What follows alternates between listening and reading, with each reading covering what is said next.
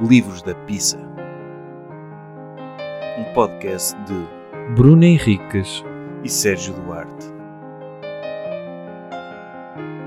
Isto é uma música royalty free. Olá a todos, bem-vindos a um episódio especial. É especial.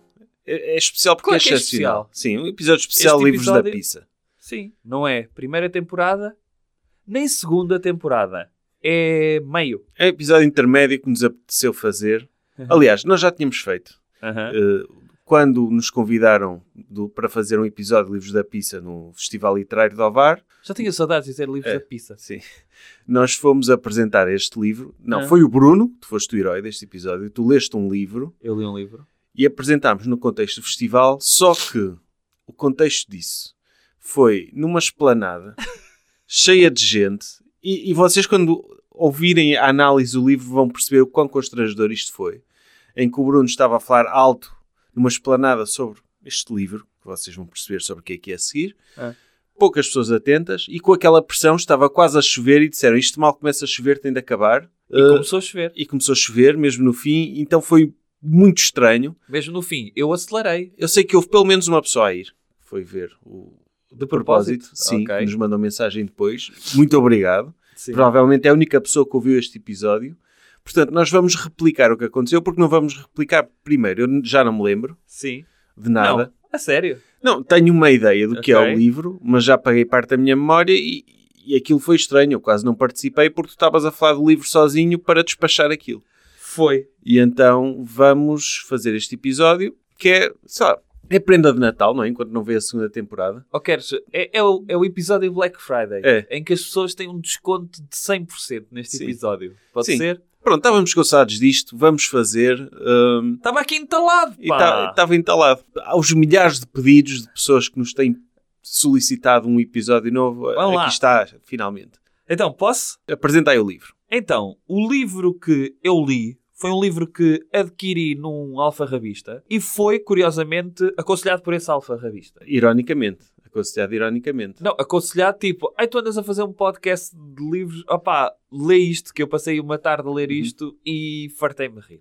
Ok. E então eh, eu adquiri esse livro e li-o eh, rapidamente. E confirma aquilo que o Alfarrabista dizia. O livro é David Montenegro, um autor alegadamente do Porto. Eu vou dizer que é do Porto porque eh, a única informação que encontramos na internet quando pesquisamos no Google por David Montenegro, escritor, é um senhor ligado às finanças de Bogotá.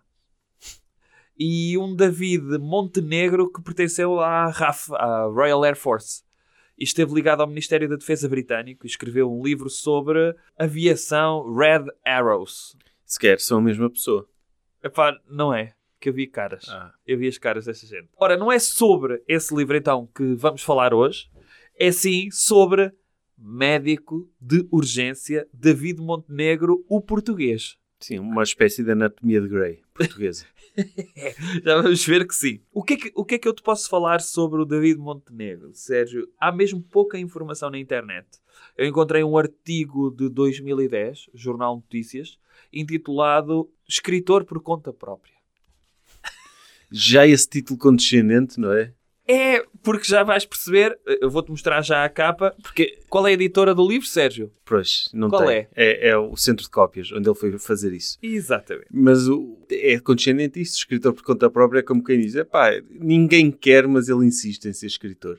E por um lado, isso é, é, é o espírito positivo, não? É, mas também é aquela coisa tipo David Brent, que Sim. insiste em ser cantor quando ninguém o quer ouvir cantar, não é? Do, do Office britânico. E então este artigo, eu li este artigo com muita atenção. Ele fala-nos de um autor do Porto, natural de Sedufeita. Ele na altura tinha 62, o que quer dizer que hoje tem 75. Espero eu que ainda não tenha falecido. E que na altura havia publicado já 27 livros a maioria edição de autor, e diz ele nessa entrevista que tinha mais 24 à espera de serem publicados. Tinha- Sobretudo literatura infantil. Minha pasta livros por publicar no, no Windows. Opa, tem, tem lá uma coisa, tipo, tem uma ideia, um livro novo. Tá, outro livro Ah, novo. bem, mas livro infantil tu despachas isso em 15 minutos. Ele deve despachar. Porquê é que ele ganhou esta paixão pela literatura infantil? Ele diz que adveio do facto de se ter tornado avô e escreveu uma coleção de livros infantis, a coleção infantil Patinho Amarelo. Oh, isso é fofo. É, Não é? é. E tem títulos como O Papagaio Mal Educado, O Burrinho Inteligente, O Canário Amarelo. Isto é redundante, não é? Sim, mas o burrinho inteligente, o paradoxo. É, é o paradoxo. Sim, que é, É, é- a moral da história, vamos adivinhar? somos preconceituosos. Só, por- Exatamente. só porque é um burro e tem o nome burro não quer dizer que seja burro. É uma boa mensagem. É sim. Eh, o que é que sabemos mais sobre o autor? Começou a trabalhar numa sapataria aos 10 anos e daí chegou a ser empresário no ramo, vendedor de artigos de eletrónica, de material de caça e pesca, foi alterofilista, atleta de musculação e chegou inclusivamente a ser sexto classificado no concurso Mister Portugal. É lá. Hã? Sim, senhor. Estás a falar de um Já homem a sério, pá. E, e um homem que nos pode bater. Se não é? alterofilista. E-. Eu não sei se um alterofilista com 75 anos me conseguia vencer.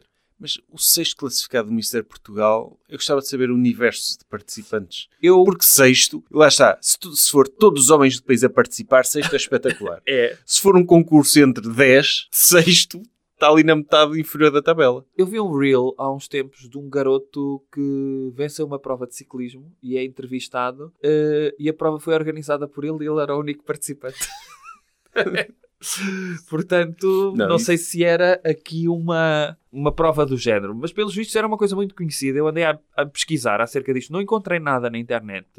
Pá, se alguém souber, falem mais que eu gostava de saber o que é que era o concurso de Mister Portugal. Será assim só de gajos todos bombadões? Deve ser, É, não é? não é? É, é disso, É. não é? No entanto, diz ele, na altura, que era na escrita que se sentia mais confortável. Ele em 2010 estava a promover o seu mais recente livro, Ser Português, que era uma espécie de romance autobiográfico será um pouco como aquele que eu escolhi, Sim. O Médico de Urgência. Eh, Ou, ou melhor, não foi bem escolher, até porque foi o único que encontrei. Ok. E, e todos os outros livros, eu vou-te mostrar aqui, segundo o próprio, ele diz isso, e eu vou-te mostrar aqui, do mesmo autor, alguns títulos. Vê o que é que diz à frente os títulos. Epá, ele tem, do mesmo autor, é, Mas o que é que diz à Sim. frente os títulos? Estão todos esgotados. Tudo Sim. esgotado, pá. Nomeadamente A Caça e os Caçadores, O Homem e a Caça, Caça e Caçadas, A Caça ao Infinito Poemas, Aham. Ano- Anedotas de Caça, Filhos de Deus Pequeno, ok. Anedotas de Caça, livro 2, Ando- Anedotas de Caça, livro 3, Caça Caçadores Cães de Caça, Anedotas de Caça, livro 4. Epá, é muito... Andei muito à volta da caça. É muito à volta da caça. E isso torna-se mais curioso quando depois tu pensas na outra coleção que está aí ao lado nessa página, que é livros uma coleção infantis. de livros infantis. E, e vê, vê se encontras aí alguns animais desses livros infantis que podem estar ligados a esse universo, Sérgio Duarte. Pois, as perdizes e os seus filhotes, os coelhos comilões, o javali e os seus os seis vacas.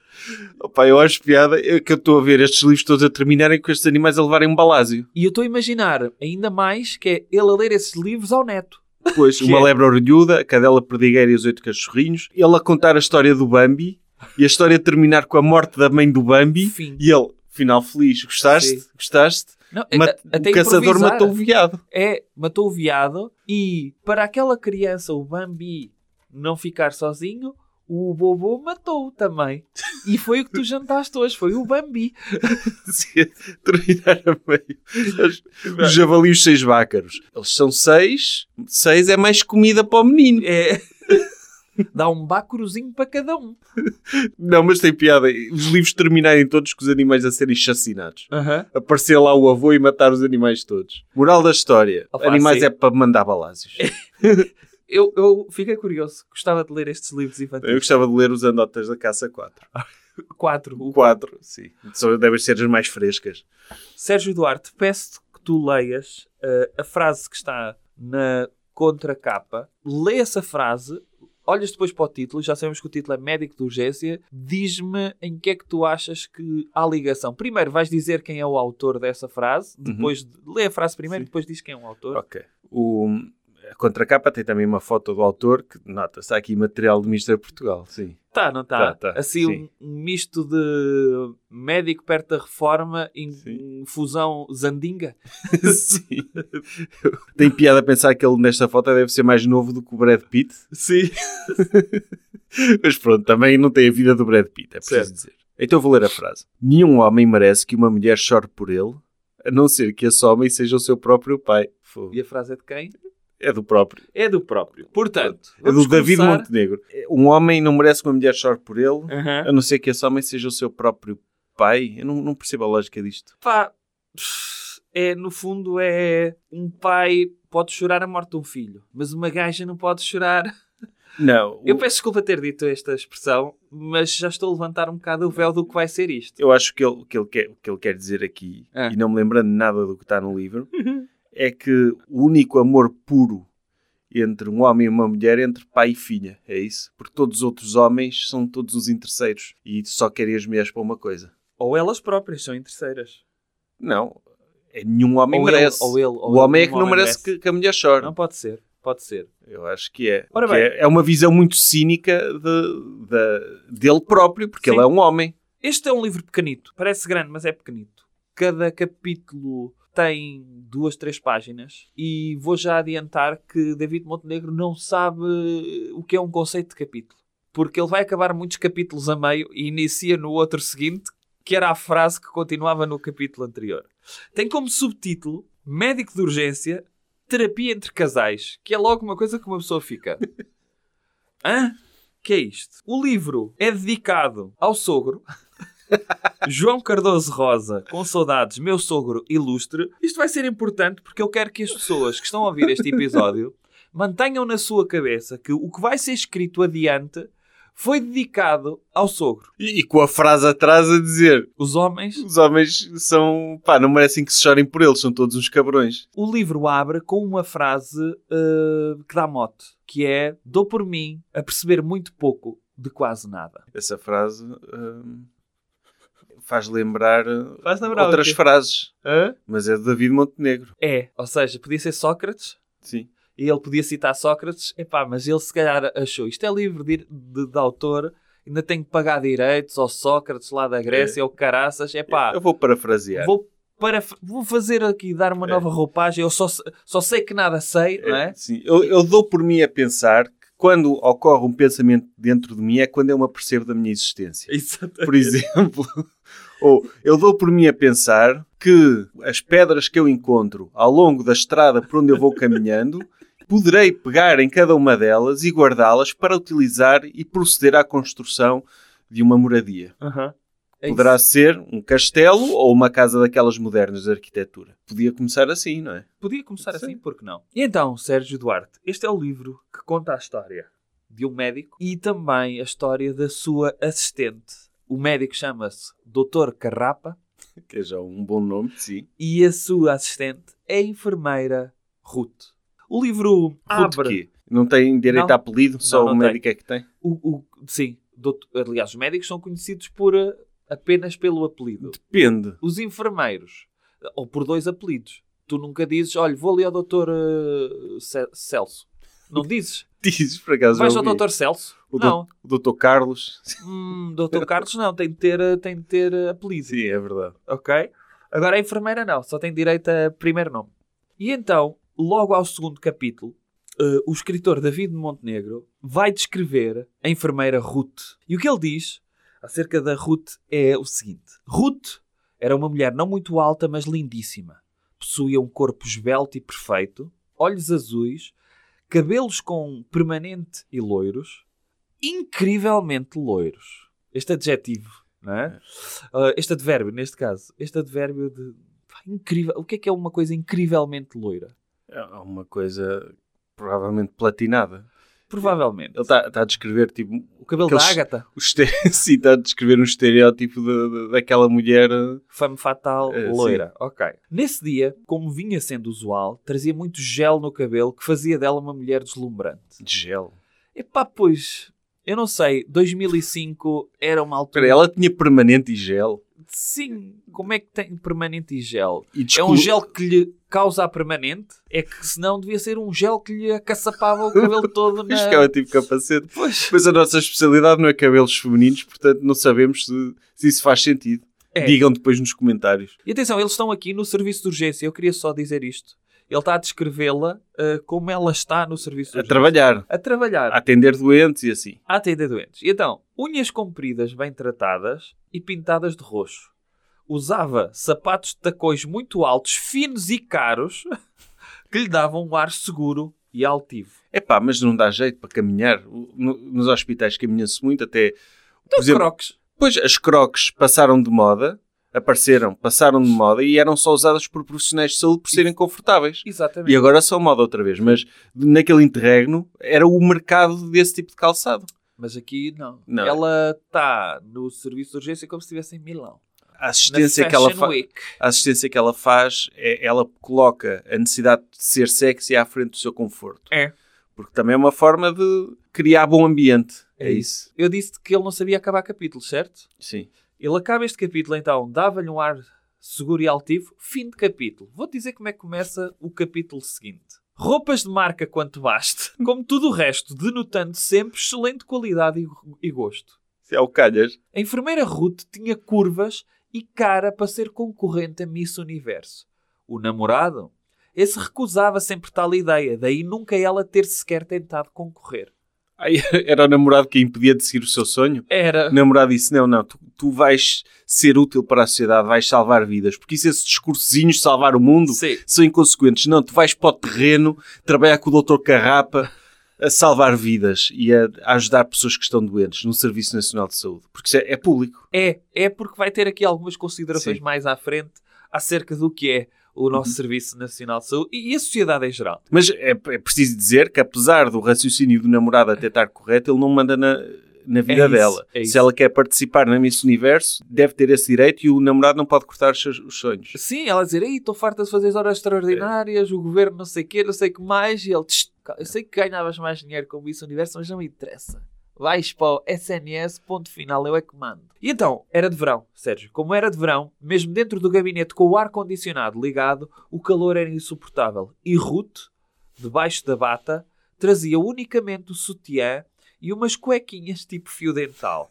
Curiosamente, era assim que trajava todo o ano. Ou seja, não interessa que era verão. Certo? Ele começa por dizer era verão, mas era assim que ela andava o ano inteiro. Ou seja, ela não se veste como enfermeira, ela veste-se como pessoa que se vestiria para agradar alguém com fetiche de enfermeiras. Não está preparada para exercer a sua função.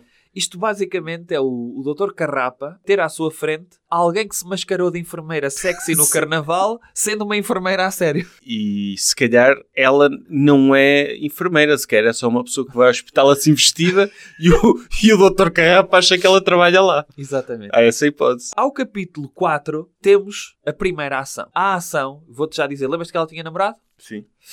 Só interessa. Porque vai haver cenas entre o Dr. Carrapa e a enfermeira. Mas não há nenhum build-up para isso. Eh, não, Não, eh, é logo. Não, o que, ele, o que ele faz é uma coisa de como o Camões fez, como o Virgílio fez, que é a ação já está a decorrer quando o livro começa. Ah, ok. E portanto, há vida antes deste livro e vai haver vida depois deste livro. Nós só somos meros espectadores de alguns episódios que o Dr. Carrapa decidiu então partilhar Ah, connosco. nós não sabemos, não sabemos nada daquele período em que estão os dois, ah, eu namoro Isto já está a acontecer. Já está. ok. Isto já está a acontecer. Posso dizer que mais tarde vais saber como é que isto começou. Ah, ainda Mas agora, agora, eu vou-te descrever esta primeira ação que eu acho que tu vais gostar. Sentada, pernas afastadas sobre as pernas do médico, começa por desapertar a bata que poucos botões tinha. Já não basta ir só de sutiã e cueca fio dental, Sim. Tinha poucos Os botões. botões ali quase a, a querer sair. Pum. Sim. O médico, com as mãos atrás da nuca, deixou-se ficar em mal do género. É ela que quer. Ela, pá, ela é que me está a obrigar. Isto é Eu a nem minha queria- folga. Exato. Eu estava aqui só naquela de sentar um bocadinho. E então a enfermeira Ruth tira então o que faltava. Isto é, começa por desapertar o sutiã e em desequilíbrio retira as cuequinhas. Minúsculas. Pá, para recordarem, minúsculas. Possuía, e aqui eu vou querer uma descrição tua, uns seios fantásticos, hirtos, duros. Não eram pequenos nem demasiado grandes, diria serem do tamanho ideal. Duros, hirtos, nem grandes nem pequenos, do tamanho ideal. Isso é relativo. Jura? Pois, mas... No Antes fundo é... é para deixar. É um grande escritor. Aqui. Sim, mas antes essa descrição do que seios sólidos. Sim.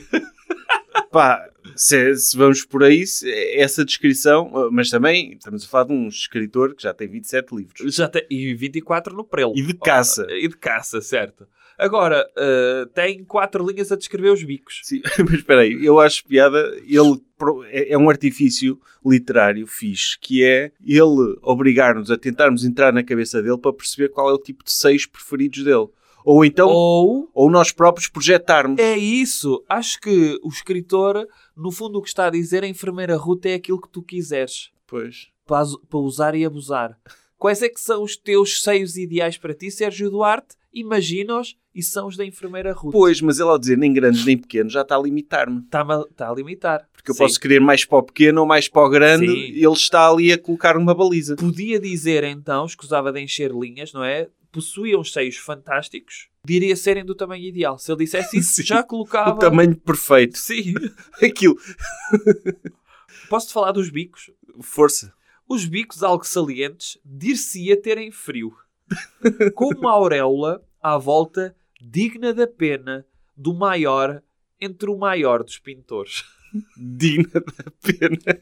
Imagina o Picasso ali a pintar um mamilo. Acaba o capítulo, porque, epá, acabei de falar de mamas, pá.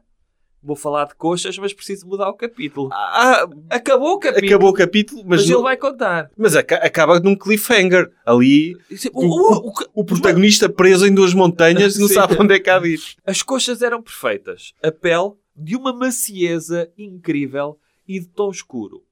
Os pelos púbicos eram quase inexistentes. Mercê de uma depilação esmerada. Ou seja, ela não foi, percebes? A um jardineiro da Câmara. Ok? ela foi a um sítio a sério, fez uma depilação esmerada. Eu acho, eu acho positivo que haja aí no subtexto um elogio à esteticista da enfermeira Ruth. E porque ele diz, talvez executada esta depilação por uma profissional com grande experiência. Opa, Ah, então é- não, é, não é subtexto. Não é subtexto que eu disse assim. quando tu vês uma depilação mais ou menos, tu pensas, olha, esta esteticista é pá, pouco profissional. Sim. Eu- não, não. Eu, disse que era subtexto, mas não é subtexto. é- Está mesmo explícito. E acho que quando um homem vê uma depilação que ele considera esmerada na sua parceira, deve ser ele a ir ao TripAdvisor ou ao Google fazer a review da esteticista. Sim. Dizer, A minha mulher chegou a casa com o pubis rapado e devo dizer que a esteticista Aurora rapa muito bem. é uma forma geométrica perfeita, É. mesmo do agrado do leitor. Mas ele tem uma consideração a fazer sobre esta depilação. Ele diz que depilação essa que o doutor Carrapa acha um exagero, mas pelos vistos está em voga. Ou seja, está na moda as gajas raparem tudo, pá. Não, ele elogiou, mas Ele depois elogiou, mas diz: depois Eu diz- por mim devia ter mais. Eu, por mim, devia ter pelo. É, estes, estes seja, novos tempos. Um homem que se chama Carrapa, ou seja, que a rapa, Ah, pois. ok? É irónico. É irónico. Gosta dela com pelo. Gosta- O que a rapa gosta de pelo. Não, eu gosto desse comentário boomer. de, Ah, estes gostas- jovens agora. Estes jovens agora, exato. Estes jovens agora Gostam- rapam tudo. Rapam tudo, pá, mas eu gosto é quando tem um tufo para estar ali. ok? nesse dia, vê lá tu, Não, lembras mas que é- ele estava de mãos atrás da nuca? Sim. Ele nem queria. E nesse dia o doutor Carrapa não estava para aí virado. Ultimamente sentia-se em baixo de forma. Andava a fazer demasiadas horas extraordinárias e daí o cansaço sistemático. Pá, sabes que o SNS, os médicos estão esgotados. meu. Sim, depois quando é para terem relações sexuais nos gabinetes, depois não tem energia nenhuma. Eu acho que os sindicatos, os sindicatos deviam pôr isso nas reivindicações, Sim. que era menos horas e um sítio, sei lá, umas- um dos gabinetes ser uma suíte com uma cama redonda para os médicos e as enfermeiras e as médicas e os enfermeiros Epá, eh, sim. se enrolarem todos. Isto, isto é uma mensagem muito boa, que era o que estavas a dizer, que é, são tantas horas, como é que ele vai ter energia para comer enfermeiras? não vai, pá. Não vai. A enfermeira Ruth, ele não estava bem virado. Mas a enfermeira Ruth, eu já mudei de capítulo, entretanto, Sim. eu não vou dizer sempre que mudo Sim, de capítulo, sim, sim, senão é sim. uma seca. A enfermeira Ruth não desiste. Pá, ela é mesmo insistente. Ela começa, sem sair da posição em que está, por correr o feixe eclair da braguilha do médico. E com a mão, começa a procurar o que quer. Isto é, o pênis do doutor. Ai, Ele não precisava, acho que tínhamos percebido. Já tínhamos percebido. Mas tínhamos perdido aqui, tínhamos perdido aqui uma grande oportunidade de ler a expressão o pênis do doutor. Não é um pênis qualquer, Sérgio. Não, é o pênis com É diploma. o pênis diplomado. É ok? um, um canudo com canudo. e com gosto tira-o fora da carcela e começa a acariciá-lo. E que bem se sentia ao fazê-lo. Não, eu acho piada que ele foi ver de sinónimos de Braguilha. Porque ele diz Braguila, Braguilha, Braguilha. Carcela e vai dizer Portinhola à frente. Não, é? Quer eh, dizer, foi Checler. foi Checler. Foi Checler. Mas, mas meteu entre aspas, porque pá, No- pá, Nota-se aí, cuidado. Se Não, fosse o André Ventura, ele dizia sempre a mesma palavra. dizia. Não, não se dava ao trabalho de Dizia. descobrir outras formas Nem de sabia o que era coisa. Fechecler. Metia. Ai, abriu o velcro. Ora, não tarda, a enfermeira Ruth, então, sente-o a ficar muito quente. E eu aqui, Sérgio, tu estavas a elogiar na procura de palavras. Eu vou-te dizer que, a partir daqui, tu vais ouvir apenas, creio eu, dois adjetivos para descrever o- as cenas de sexo do Dr. Carrapa e da enfermeira Ruth. Um deles é o quente, a quentura do pênis dele. Ele está a ferver, tem ali um tição. Mas não fica quente. A Pá. temperatura humana fica... Anda sempre ali Tá entre os muito quente. 36 e 37 graus. Está quente, aquilo está a ferver, meu. Ele está ali tudo, está ali. Uf, uf, uf. E então, ao ponto de senti-lo com as veias dilatadas. Ele está tão quente que fica ao ponto de sentir as veias dilatadas. Quem é que sente? Ela. Ela, é- então as veias são assim mesmo volumosas. É mesmo aquela Então, veia, é, mesmo tipo quase Tipo uma... variz, meu. Tipo uma variz Tipo um vulcão a abrir. Sim, é isso. Porque É isso. ao ponto de sentir fogo. E permite-me permite falar do pênis do Dr. Carrapa. Permites-me? O pênis do doutor, força. O, do- o pênis do Dr. Carrapa, então, ele não tinha um pênis grande. Pelo Hum. menos. Hum. Pelo menos. Hum. Espera. Pensava isso. Antes, pelo contrário, achava-o pequeno aos seus olhos. Mas vamos ter aqui um parênteses. Só ele o achava, já que nenhuma mulher se tinha queixado. É campeão! É pequenino para ele! Antes- Agora pasga, epá! Mas antes de mais, usar como indicador o facto do pênis dele ser bom ou mau, o facto de ninguém se ter queixado, não é nada. É, Porque vais-te que... vais queixar a quem? pois é isso. Dizer, olha, desculpa lá, esse pênis não, é- não se apresenta a ninguém. Sim, ou vais, tu há pouco falaste no TripAdvisor, de- Sim. vais dar uma review à Google e dizer: olha, eu vi o pênis, fui ao consultório, vi o pênis do doutor, odiei. Uma estrela. Desculpa lá, olha, deixe... chega-me aí o livro de reclamações que eu tenho de me queixar do seu pênis. Aham. Desculpe lá, que isso, isso não é nada. Isso não é nada. Sim. Mas uh, gosto, isto é revelador também do caráter do Dr. Carrapa, que nota-se que é uma pessoa humilde. Porque É. normalmente diz dos homens o contrário, que é, é, acha que tem ali não sei o quê e não é nada de especial. Não, ele, ele é modesto e acha que o pênis dele está... E é, e, é, e é médico, ele já deve ter visto muitos ao longo da vida. Pá, se calhar. Para examinar, se não? for, for uh, podologista, só vê pés. Olha, mostra-me o seu pênis para ver a inclinação Não, do seu ele, é, pé. ele é médico de urgência, deve Pronto, ser tá clínica bem. geral. Vê Deve tudo. fazer palpações de vez em deve, quando. deve fazer. Portanto, os gânglios lá ao lado Certo? Ele é uma pessoa que é confrontado com muitos pênis. Eu estou-te a mesmo deixar assim tem, falar. tem uma posição humilde sobre o mesmo. Eu estou-te a deixar falar porque se calhar vais-te arrepender do que acabaste de dizer. Ok. Porque eu mudei de capítulo, ficou num cliffhanger de pá, ninguém se tinha queixado. E eu queria aqui, primeiro, antes de dizer o que vem a seguir, dizer o seguinte: eu queria relembrar a todas as pessoas que estão a ouvir que este livro é dedicado ao sogro. Está bem? Só para, só para deixar isto. A segunda coisa é que o- ele fala sempre do Dr. Carrapa na terceira pessoa, mas de repente o escritor parece que sente as dores do Dr. Carrapa e caso o leitor esteja a pensar que ele está a falar do seu próprio pênis, que se calhar está, ele não pode dizer que é pequeno. ok? Uma pessoa fala daquilo que sabe. Estamos a falar do Mr. Universo. Porque agora o escritor, pelos vistos, aquilo era o pensamento do Dr. Carrapa que ele achava que tinha pequeno. Mas o escritor, que é alguém que faz fact-checking, vem dizer a seguir, no início do capítulo, isto. Tinha-o de facto muito grosso. Descomunalmente grosso. Pá, descomunalmente. descomunalmente. Tipo, Era um farol, Sérgio. Era um farol. era um colosso. Ao ponto de, sempre que tinham relações sexuais, tinha a enfermeira Ruth que umedecê-lo com saliva. Caso tu não Que saibas... ele encolhe, é. Caso tu não saibas o que é que ele está a falar, tinha que o eh, umedecê-lo com saliva. Ele a seguir tem um parênteses. O que é que diz? O pênis, já se vê. Portanto, caso as pessoas achassem que lhe estava a umedecer o dedo indicador, ou uma orelha, ou uma narina, não. Ou o homem. O, o escritor David Montenegro, um senhor com a linda idade de 75 anos, teve de dizer às pessoas: o pênis já se vê. se faziam, se faziam sexo oral, chegava a sentir vómitos. Tal a grossura do pênis na boca. E agora? Epá, isto vai a porcalhar. Mas espera aí, o vai a pênis... porcalhar. o pé- ele disse o pênis é grosso, não quer dizer que seja comprido também.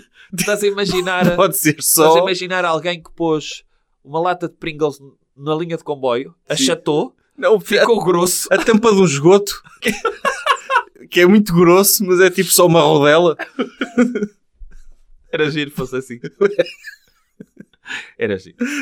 Vamos a porcalhar isto, Sérgio. Ainda mais. Tratando-se de sexo anal, chegavam a usar creme Nivea, uma vez até manteiga. Espera aí, isto num gabinete ao hospital, onde é suposto que as condições de higiene estejam bem desinfetado, andam lá a fazer sexo com, com adereços ali- alimentícios. Eu gostava de saber quando é que o Dr. Carrapa se virou para a sua secretária e disse: Olha, eu estive aqui a ver no meu gabinete, olha, faltam-me seringas e não há aqui nenhum pacote de manteiga. Eh, portanto, mande-me vir no fornecedor um pacote de manteiga. Eu, posso, eu recebo aqui muitos leprosos, posso precisar de barrá-los com manteiga. Sim. Ai, mas isso é o tratamento. É, é, é. É. Vá ver à Wikipédia. Eu às vezes, é. para ver o grau de queimadura, passo manteiga para ver se derrete logo. e é assim que eu vejo qual é que é o grau da unidade de queimados. É isso, é isso e posso querer precisar de praticar sexo oral com a enfermeira. Pronto, mas prim- primordialmente É por razões É médicas. por razões médicas. É. Agora, é esta parte que é o homem, a visão nitidamente de um homem a olhar para o que é o sexo anal. E ele diz, mesmo assim, alturas havia em que era uma mistura de prazer e dor e até algum desconforto. No entanto, o Dr. Carrapa, se calhar o escritor David Montenegro, mandou estes dados a um contabilista, isto é, para ver as vezes que fizeram, e o que ele diz é, a haver um saldo, não obstante, isto até seria positivo para ambas as partes. Ora, se para ela causa sempre dor, se para ele causa sempre prazer, o saldo é break-even aqui, não é? É, mas ele deve ter um Excel. Não, e a dor, não quer dizer, sentir dor não quer dizer que não sinta prazer. Agora também estás a ser um bocado cinzentão. Isso é Eu um sou- homem de 70 e tal anos. É, é verdade. Vamos aos. Eu disse que havia dois adjetivos, certo? Sim. Que eram sempre associados Quente. eh, quente, mas neste caso, quando, se- quando é ao ato de, de sexual, há dois.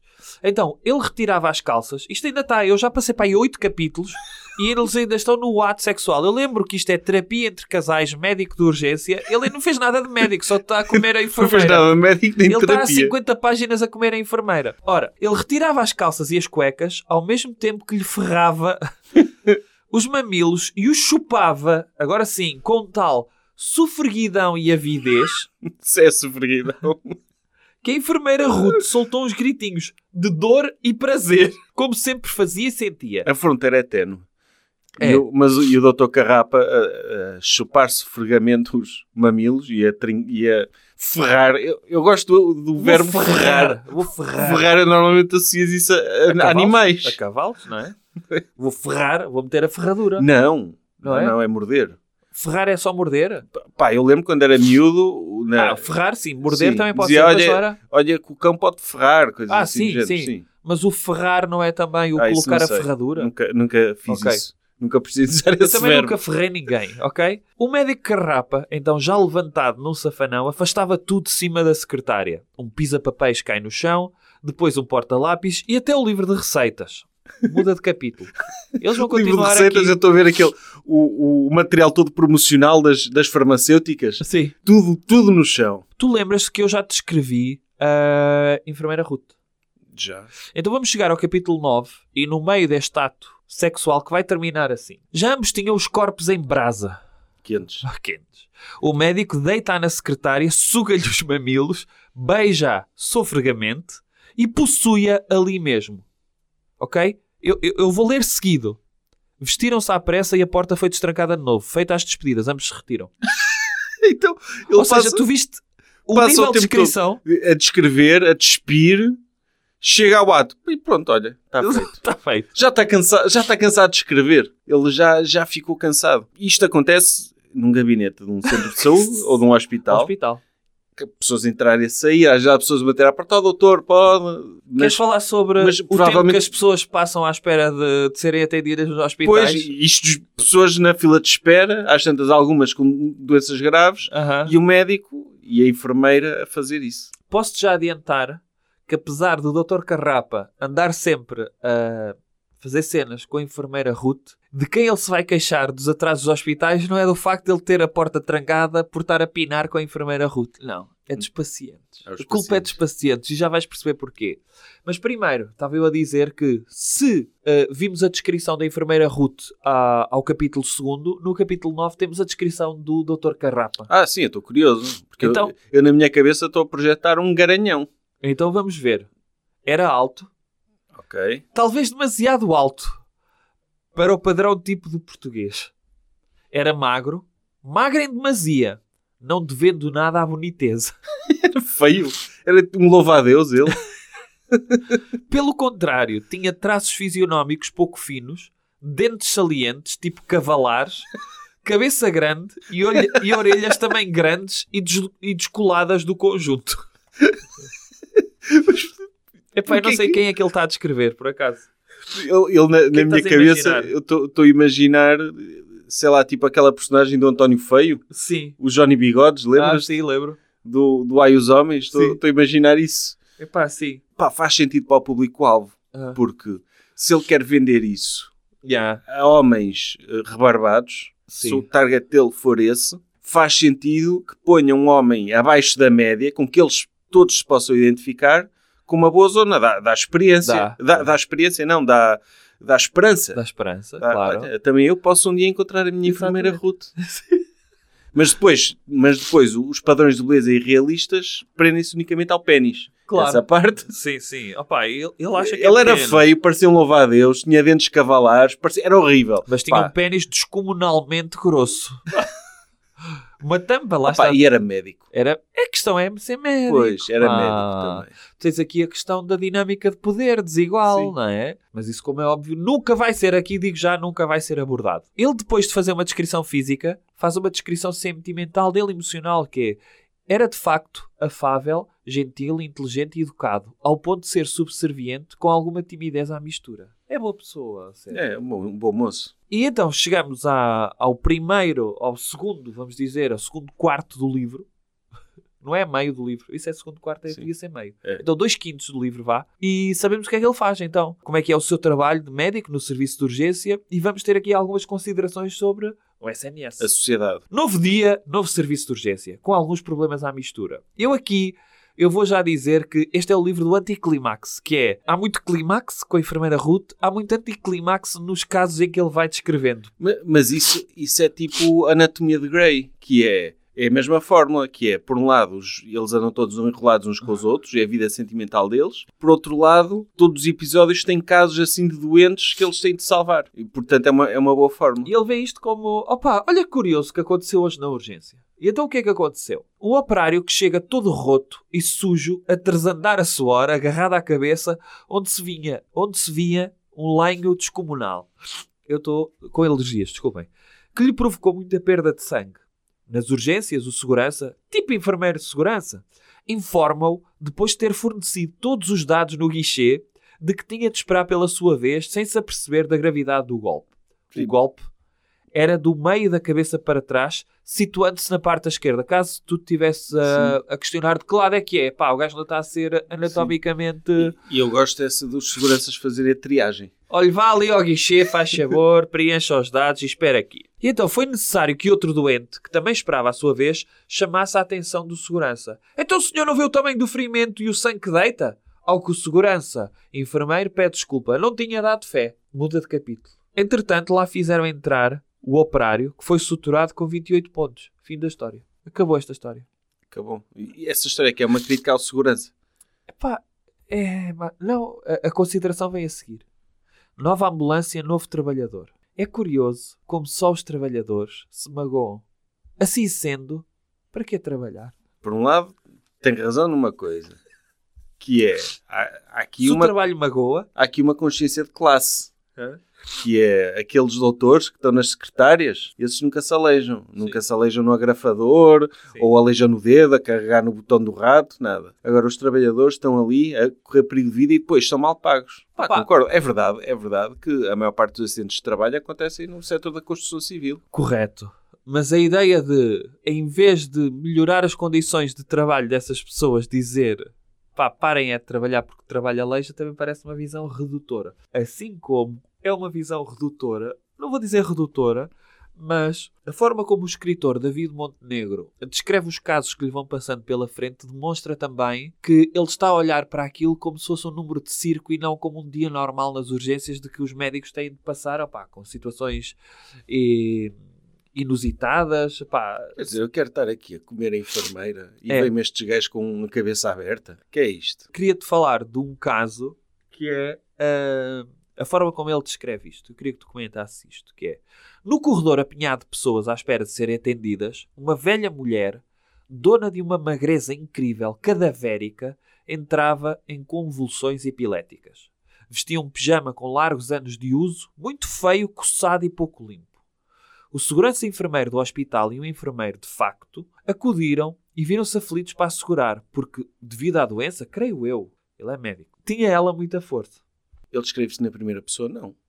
Creio eu. Mas é o médico que está a falar? Não sei. Ou é o escritor? É o narrador, sim. Epá, o narrador aqui faz muito Se ele se refere ao terceira Dr. pessoa, Carrapa. primeira pessoa. Na contenda, e agora era isso que parecia, o pijama tinha-se deslocado para cima e mostrava aquilo que outrora foram os seios.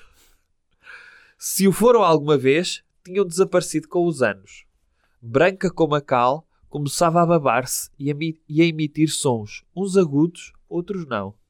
Mas todos de fazerem arrepiar os cabelos. Muda de capítulo. Quer dizer que uma mulher, até num, num ponto em que está doente no chão do hospital, quase a morrer, não deixa de ser objetificada. não deixa de ter um gajo a olhar a dizer: epá, estas mamas calhar já foram boas um dia. Sim, é isso. Agora, a pessoa vem para o está hospital, estragado. nem mamas boas consegue ver. Pá. Eh, Está uma mulher quase a morrer e um gajo. "Hum, se ao menos fosse alguma coisa de jeito. e então, ele, terminando este, este episódio, ele diz: pobre é a segunda consideração. Pobre de quem precisa de ir aos hospitais e também aos médicos, paramédicos e pessoal auxiliar que tudo têm de suportar. No fundo, o que ele está a dizer é: epá, se vocês vierem, tragam coisas de jeito. É que já viram o que é que os médicos têm de levar aqui? Senhoras epiléticas que nem mamas têm e que fazem gritos que nos assustam muito. Sim, coitados. Levam com cada coisa. E então, fim este espetáculo, e ele diz isto, só me apetecia fugir dali para fora. Eram 6 horas e 15 minutos da tarde, eu que estava no hospital desde as 2, 14 da tarde. Ora, não se faz a um médico ele ter de trabalhar 4 horas seguidas. Fizeste essas contas? ou não? Espera aí, ele entrou a que horas? Às duas saiu às 6 e um quarto. Pô, realmente. Epá, não se faz. meu. E pelo meio ainda uma, com sexo, sexo com a enfermeira. É. Pá, até é muito, é muito, muito intenso. Sim. É. E ele tem de dar horas ao privado, onde, onde as pessoas, os doentes que vão lá são doentes de jeito. Não te esqueças. Opa, a sério, é, é isso. Depois, o que é que acontece? Mais um dia, mais um velho. E ele diz: nos hospitais só se vêem velhos e velhas. Então ele viu um velho, no seu rosto via-se nitidamente um rictus de medo. É uma face rígida de medo, muito embora tivesse um aspecto castiço. Faces muito rosadas e raiadas de pequenas veias arroxeadas a mostrar que gostava do bom presunto e do melhor vinho. Provavelmente maduro tinto, tipo 12, 13 graus. Epá, isto é mesmo, é nível Sherlock Holmes. Epá, Que é tu olhas para, olhas para um bêbado e dizes, hum, é tu- o tipo de vinho que tu gostas é uma coisa é tinto, de 2016, mas certo? o grau, eu gosto é do maduro tinto, tipo 12, 13 graus. De álcool. Ou seja, já não é. Isso é o, é o comentário de quem não bebe. Pá, parece-me assim uma coisa. Não é? Chega um bêbado à tasca, escolher um copo de vinho tinto 12, 13 graus. Ah, nós só temos 11,5, então não quero. Epá, eu, eu peço desculpa aos, aos, aos ouvintes deste podcast e peço desculpa a ti, Sérgio, porque, pá, falou-se muito de velhos. Temos de voltar à nova, ok? Sim, há aí um jogo de contrastes. Há um jogo de conta. Ele faz-nos pensar na cara de um velho bêbado e gasto com um ar assustado para depois nos mostrar o que é bom. Anda lá. Ora bem, mais uma vez, Dr. Carrapa nem quer. É a enfermeira Ruth, então, que está a apertar o Dr. Carrapa e ela diz, nessa, ele diz, o escritor, nessa posição, procura sofregamente desapertar a bata à enfermeira, o que consegue com grande dificuldade. Mantendo-se na mesma posição, esfrega-lhe avidamente as coxas e a vagina. Tateando-a o melhor que podia. Ruth mantinha-se atrás dele, a apertá-lo nervosamente contra si. Espera aí, ela está atrás, Ela ele está está-lhe a apertar a coxa e a vagina vigor- Imaginem a vigorosamente. cena do Titanic. Ok? em que o Leonardo DiCaprio está à frente a dizer que é o rei do mundo. Parece a Kate Winslet, que é a enfermeira Ruth, e abraça-o por trás. E ele, em vez de abrir os braços para dizer que é o rei do mundo, não, eu sou o rei desta peixechinha, ok? E mete-lhe os dedinhos. Ainda por cima, ele, ele é alto. É mais alto que a Ele média. é, é descomunalmente, tem o pênis descomunalmente grosso e é... eh, E é alto, alto parece louvar a Deus. Sim, Deus. ele, ele agacha-se para esfregar É. as coxas e a vagina da. Ok. Ok? Ora, com os dedos, eu mudei de capítulo, tenta e consegue separar os lábios vaginais que eram cheinhos. De- Introduzindo os dedos por ela dentro, sente-os muito úmidos e no vai e vem cadenciado e ritmado, sente um, sente um prazer incrível, ao mesmo tempo que sente estar a dar um prazer louco e ímpar à enfermeira. Mas e ela continua lá atrás? Ou já passou para a frente? Não, ela está lá atrás. Ela está lá. Ela está lá atrás, ela está na fila. Eu quero que imagine este jogo de Twister que está a acontecer, que está a acontecer entre estes dois, num gabinete de um é hospital público. Tenho de ver o Kama Sutra para ver que posição é esta. Ruth solta uns gemidos curtos e controlados, acabando por ter dois orgasmos, confessa ela. Ah, não foi ele que, não foi ele que ficou com essa ideia. Foi ela que confessou. Foi ela. Tem um, dois seguidos. Sim, ele está lá, chunca, chunca, chunca, e ela tive um orgasmo. E ele chunca, chunca, chunca, e ele teve dois orgasmos. Eu acho que ela disse assim. Mas será que teve dois ou teve um muito intenso? Pá, Pá, não sei, não não sei. sei, não sei. Não sei. Teve um ao quadrado, Pois. que dá um, sabes disso, não é? Não, dois orgasmos é, é mesmo de, de, de gabarolas, não é? Só Nem precisei de olhar para ela. Até estava à frente. Estava virado para a frente. O doutor Carrapa, não aguentando mais, vira-se e despe-se atabalhoadamente, secundado pela enfermeira Ruth, que faz o mesmo. Depois ela abaixa-se e, com o pênis dele na mão, grosso e quentíssimo, já está quase a explodir. parecendo querer explodir, Eu juro que não me lembrava disso. mete-o então na boca, ao mesmo tempo que o lambe e chupa, enquanto vai masturbando num frenesim louco, louco, louco. Muda de capítulo. O Dr. Carrapa agarra suavemente a sua cabeça e afaga-lhe os encaracolados cabelos loiros e úmidos de gel. E mitos de gel, aquele tipo palha, pá, não é? Sim. Então, a enfermeira Ruth gostava do sexo oral. Engolia o esperma com tal avidez que deixava o médico perplexo, enquanto ia ao ponto de dizer que engolir esperma era engolir saúde. Isso já tem pseudociência aí pelo meio. Já Tem. está. E, e então, ele, o médico, tinha lido alguns um artigo nesse sentido. Que era saudável. Era. Que é, que é, é proteína. Pá, é, faz, bem à memória, faz bem à memória, é tipo Epá, esperma de peixe. Pois não sei. Mas é, é ciência, sim. É, Eu- deve ser. Eu acho que, aliás, calhar foi assim que começou a relação deles. É. Ela queixasse um problema de saúde e ela olha, tinha aqui um, um tratamento para si. E verdade seja dita, é o primeiro ensinamento médico que tens neste livro.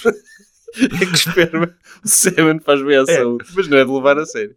Também o Dr. Carrapa sentia, sentia nisso um prazer jamais igualado. E lembrava-se de uma vez ter dito à enfermeira Ruth que lamentava, nesse tipo de relação sexual, não ser capaz de se aguentar muito tempo. É humilde ele. Ele é humilde. É humilde. desculpa. Ele, epá, eu, desculpa lá, eu só te, dei, só te dei 20 orgasmos. Eu tenho pouca resistência. Ah. É um humble brag. É, é humble brag porque agora vem a parte do brag. Que é, lamentava, mas sentia enorme prazer, enquanto o mesmo já não acontecia com ela. Ao que a enfermeira Ruth respondeu. Mas que história é essa? Quem te disse tal? O que é que te faz pensar que eu não me venho quando faço sexo oral? Quem? Ela a fazer-lhe sexo oral a ele e ela vem-se. É. E depois ele diz, se ela o dizia, quem sou eu Quem para sou negar? eu? Tá. Só tenho de escrever num livro. É dizer que ela faz cenas. Ora- eu acho que estamos a saber demasiado da, da mente desta pessoa.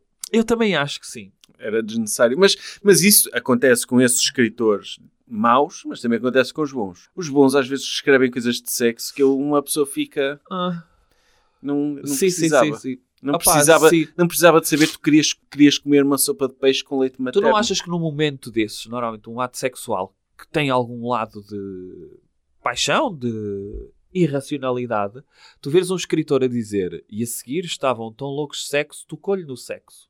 E só isso, o tocou-lhe no sexo, é, é logo a cena da... É, É, é sempre, é sempre estranho. é, não é? E então, pá, vamos voltar. Vamos voltar ao serviço de urgência, está bem? Pá, vamos ver. A... Novo dia de trabalho, novos casos. Um deles tinha que ver com um jovem drogado. Ah, um problema. A social. pedrada era de tal maneira que nem se segurava em pé e a nada reagia. Via-se que até os bombeiros, os soldados da paz, e aqui temos a primeira nota de rodapé, pá, uma palavrinha aos soldados da paz. E neste país tão maltratados têm sido. De resto, quem é que ainda não os viu nas ruas a vender rifas para angariarem mais uns trocos para a corporação?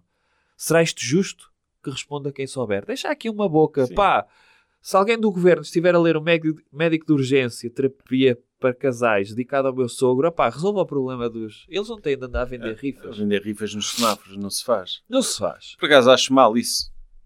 Não curto quando isso acontece. Eu também não curto. E, e- e- normalmente, sequer sou eu a ser má pessoa, mas eu penso sempre que eles não são mesmo bombeiros. Ah, é? Que é um esquema de alguém. Pois, a cena de vender rifas acho que é. Pois, é isso. É estranho. Porque estão nos semáforos. Mas É. já, não vejo, já não acontece isso há algum tempo. Sim. Sequer era um fenómeno que já, que já ah, pá, passou. sim. Então era só esta parte para dizer que eles o estavam a transportar e acabou este caso. Ah, era um drogado que estava com uma pedrada e estava com os bombeiros, os É. bombeiros terem de aturar eh, os casos são muitas vezes assim que é. eh, entrou fulano tal assim. Como saiu? Como resolveu o caso? Não interessa. Não interessa. Então, ele tem, ele tem aqui o caso mais caricato desta noite. O caso mais curioso nessa noite foi um homem que aparentava os seus 50 anos, alto, forte, com uma cabeleira farta, enormes braços e peito forte. Com a camisa aberta, viam-se-lhe no peito os pelos que nem um gorila, negros e grossos. A tez era morena. Tratava-se de um camponês que, apesar da sua hercúlea compleição física, pá, hercúlea compleição física, sexo, Sim. Sofregamente, avidamente grosso e quente, não é? Ah, Mas estás a falar de um homem do mundo do culturismo. é, estamos a falar disso. E então, ele para descrever homens, então, ai Jesus. Hercúlea compleição física vinha agarrada a um cajado. Tais eram as dificuldades que demonstrava em se locomover. Ora, ele estava sentado na maca, não te vou ler esta parte toda, e não conseguia caminhar, até que teve de ser um médico a tirar-lhe eh, os chinelos e as meias rasgadas, e ele diz o médico isto. Eureka! O gajo tinha as unhas muito grandes que iam para debaixo dos pés. E não se tinha percebido. Não se tinha percebido o homem rodo do campo. Epá, Pronto, o caso era este. E o médico, pá, salvou mais uma vida. Porque o homem saiu a caminhar pelo próprio pé porque ele lhe cortou as unhas. isso parece, parece o, o- aqueles médicos de jardim zoológico, não é? É. Está um, um- um cavalinho com uma dor muito grande na pata, vai lá, tira-lhe um espeto e ele fica a andar bem. Pois é isso. É tipo isso. Faz só, que é, lembrar um livro infantil, é- é? só que é um senhor do povo. Epá, sim, e há sempre aqui uma dicotomia inter- interessante que é, sempre que ele fala de alguém bem vestido, epá, é porque é uma pessoa extraordinária. Pá, quando fala de pessoas do campo, fala com uma condescendência de os pobrezinhos. Sabes Sim. aquela coisa, olha o pobrezinho entrou aqui. Pois eu nem sei como é que isso funciona. As unhas darem a volta e irem para debaixo dos pés. Pois não sei, Não cresce para a frente. Não sei. não sei. Nunca cheguei a esse ponto. Pá, não sou médico. Mas um dia, um dia que deixe que chegue a esse ponto, vou ao centro de saúde. Olha, desculpe, não consigo andar. Sérgio, eu não estudei para unhologia, percebes? E portanto não sei. Ora, eu não sei que tu queres que eu te descreva mais cenas da enfermeira Ruth, é que a seguir ela vai atacar. Epá, se justificar, se achas que, que Pá, posso dizer que faz que nos torna mais próximos das personagens, ah, que eu torna, não o, sei se que torna o torna. retrato delas mais tridimensional. Epá, eu posso dizer que é a terceira. O médico já quer. Mas é do nada, não é? Isso é introduzido nada. É, É basicamente, olha, acabei uma consulta, ela veio a entrar no escritório e ela diz: Epá, isto deixa-me aqui que nem um rio de loucura. E então ela vai atrás dele e encurrala-o no escritório e tem de o possuir. Andam os nossos impostos a pagar isto. É verdade. Ora, ela está sempre louca de prazer, como é óbvio, e está com muito frenesim e sofreguidão, mais uma vez. Só que desta vez, ah, ela, depois de meter o grosso e quente pênis do Dr. Carrapa ah, na boca, num vai e vem ritmado e cadenciado, o Dr. Carrapa vira ao contrário. E ela aninha-se porque sabe o que aí vem. E tu sabes que aí vem. Vem um, o pênis dele. Aonde? É até sexo anal, não é? É. Pois. Pronto. Que, que lá está, eu volto a chamar a atenção para as questões de higiene. Estamos a falar de um. De um as empregadas de limpeza desse centro de Aham. saúde. Ah pá, sim. Pá, sabes o que é que é? Entra lá o labrador com, com as unhas infeccionadas, sim. que anda a pisar em cima delas. e Não, eu, eu acho piada é, ele consegue ter um nível de excitação depois de ter arrancado cotos de, de lixo e gosma e nojo e pus dos pés daquele camponês, vê a enfermeira Ruta, é pá, vou-te meter o pênis no cu. Eh, e então, tem, Vou-te meter o pênis no cu. tem aqui, não, eh, a enfermeira Ruth vai levar com o pênis do doutor no cu. Eu gostava que a ação do livro passasse um bocado para as outras enfermeiras, porque de certeza que elas sabem que se anda a passar naquele gabinete. Opá, sabem, E as pessoas não são burras. sabem. E, e como é que são os rumores do. do Não vais saber nada disso. Pois. Não vais saber nada disso, Sérgio Eduardo. Eu posso dizer que há aqui duas revelações. Revelações que são por eh, inabilidade do escritor e não propriamente por serem voluntárias. Era engraçado que isso fosse daydreaming tudo. Ah, não é. Era. Neste caso é, se calhar, Sim. para o escritor David Montenegro. Pois, mas. Só isso. Sim. Porque isto deu uma vibe, quando eu comecei a ler isto, do famoso episódio do Códex 632, quando o Tomás Noronha, do José Rodrigues Santos, eh, leva uma aluna de Erasmus lá à casa, Uhum. na famosa cena da sopa de peixe, em que ele está a fazer uma sopa de peixe e ela diz que na Suécia a sopa de peixe é com... Não diz isso. Diz... Já tivemos essa conversa e eu fui confirmar. Então o que é que diz? O que ela diz é que gostava um dia de, Ah. fazer, de, de fazer sopa de peixe com o leite materno dela. E ele, não seja por isso, ela Sim. mete a maminha de fora, Não. ela esguicha lá para dentro. Não esguicha. Esguicha que eu li há pouco tempo isso no blog do António Guerreiro. Que essa cena foi retirada, foi retirada da versão americana uh, do Códex 632. Ou seja, é por isso, vamos ler. Então lê lá. Então o certo é: quando um dia for casada e tiver um filho, vou fazer uma sopa de peixe com o leite das minhas mamas. Tomás quase se engasgou com a sopa. Como? Quero fazer uma sopa de peixe com leite das minhas mamas, repetiu ela como se dissesse a coisa mais natural do mundo. E a seguir, põe uma mama de fora e esguicha leite lá para dentro. Eu li esse livro, Sérgio Eduardo. Então eu vou continuar. Ela Tomás estava quase... com Espera fat aí. spandex. Tomás quase se engajou com a sopa. Como? Quero fazer uma sopa de peixe com o leite das minhas mamas, repetiu ela, como se dissesse a coisa mais natural do mundo. Colocou a mão no seio esquerdo, espremeu de modo tal que o mamilo espreitou pela borda do decote. Gostava de provar? Tomás sentiu uma ereção gigantesca a formar-se nas calças. Incapaz de proferir uma palavra e com a garganta subitamente seca, fez que sim com a cabeça. Lena tirou todo o seio esquerdo para fora do decote de seda azul. A sueca ergueu-se e aproximou-se do professor. Em pé, ao lado dele, encostou-lhe o seio à boca. Tomás não resistiu. Abraçou-a pela cintura e, começou a chupar-lhe um mamilo saliente. Ela não mete leite na sopa. Ai, Foi, como é que... foi uma foi eu forma... fiquei Porque, então, porque ela não estava a amamentar. Pois eu sei, mas na altura que eu li isso, pá, fiquei sempre com essa ideia Não, que isto- ela esguichou leite. Não, isto foi uma forma dela chamar a atenção Andou para os seios e ele depois foi lá Criei uma memória. mamar. Sim, é um efeito Mandela. Efeito Mandela. E já, é. e já ias por pagar esse efeito nas outras Epá, pessoas. eu adorava que se fosse mais assim. Que era mais estúpido ainda.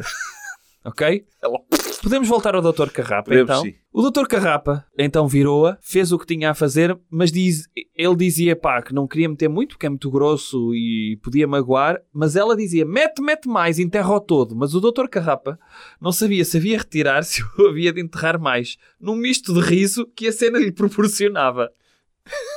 Esta cena para ele era, era, era hilariante. Ele a seguir, uma das personagens é o pênis dele. É que ele dizia, ele teve um gozo extremo, Uhum.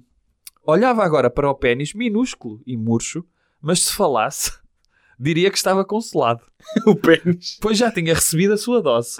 Oh, pequerrucho! Consoladinho! Obrigado, doutor Carrapa. Opa, pois. Imagino que o pênis, mesmo sendo grosso, tem voz fininha, não é?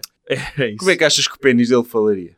Ai, o pênis dele tem voz grossa. Que tem e o pênis dele deve ter bigode. Ah, obrigado, doutor Carrapa. Gostei, gostei muito do E tosse, tem, que tem voz de tabaco. Tem voz de quem fuma muito, sabes? É, Obrigado.